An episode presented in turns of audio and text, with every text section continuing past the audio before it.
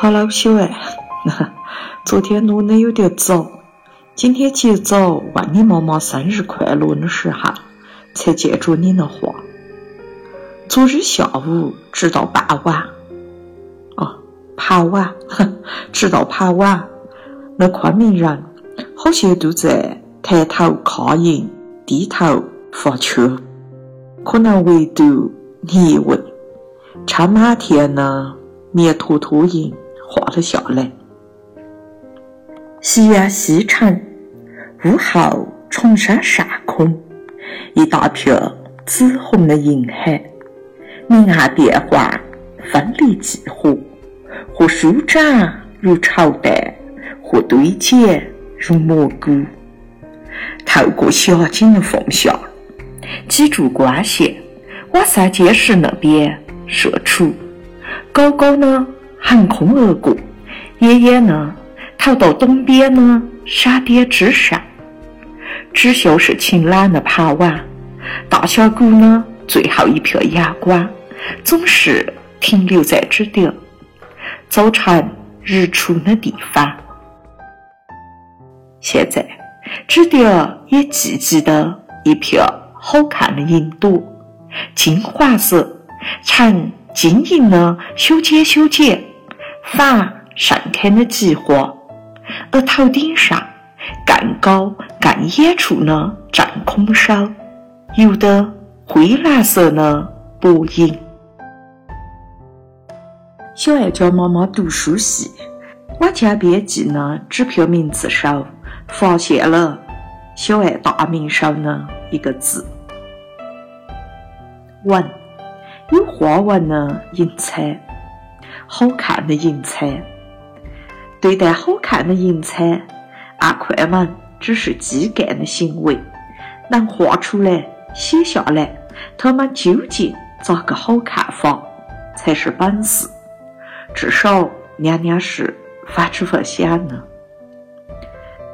我也翻看了一下别人分享昨日的银照片时候拍的银文案，基本都是美啊。自由啊，梦话啊，温暖啊，柔软啊，棉花糖啊，柔软到棉花糖之类的说法，给人想起有部电影。当年你妈妈打我借了你舅舅的富士通笔记本电脑，往延禧路上的新奇影碟店租了那部电影《大话西游》的 VCD。那哈还没得 DVD 呢，租来 VCD 一起看。电影上二师兄，嗯，就是猪八戒了。猪八戒看着天上的银彩讲：“好大的棉花糖啊！”八戒他哥姐贪吃，所以仁者见仁，智者见智。八戒一抬头，只见得着棉花糖。社交媒体上的英文那些笼统、简单、两声两气，正常。智能手机玩多的，深入思考、具体表达的能力肯定会下滑。只是我一路读下来，还是会有点遗憾，遗憾不同的人活成了差不多的声音。赞叹到欣赏。对人也好，对天空也好，都应该发自内心。银书银简，零是银的变化，连天空之间就反在进行隐秘的交谈。有两个词语有意思的很，一个往庄子老爷爷那点来呢，野马尘埃，拿银烟灰尘比喻。容易消失的东西，银本身也是变化不已。这一分钟这个样子，下一分钟又好另外的样子了。阿快们逮得住这一秒钟的影，只有拿画笔或者文字记录下它们，才是用心在挽留。还有一个词。明朝人讲呢“财银减水”，讲的是写文章。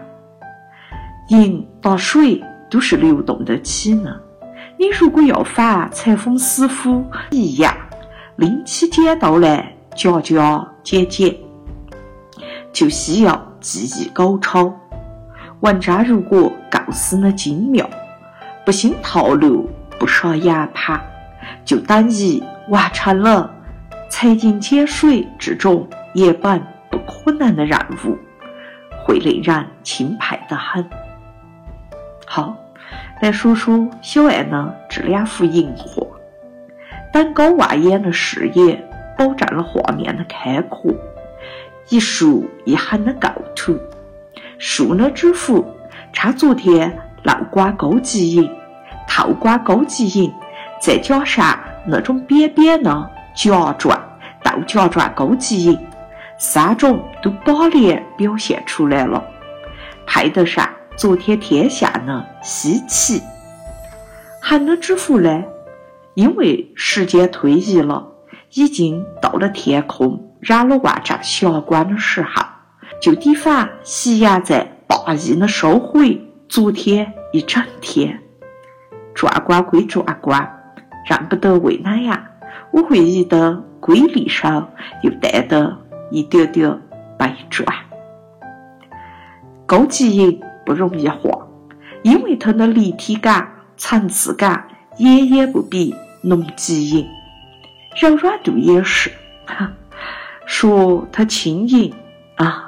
远远比不上剪银，他们缠脱船头的小银块，白灰相间，再加上一般都是大片的面积，总之很为难人的笔触，很为难人的用色。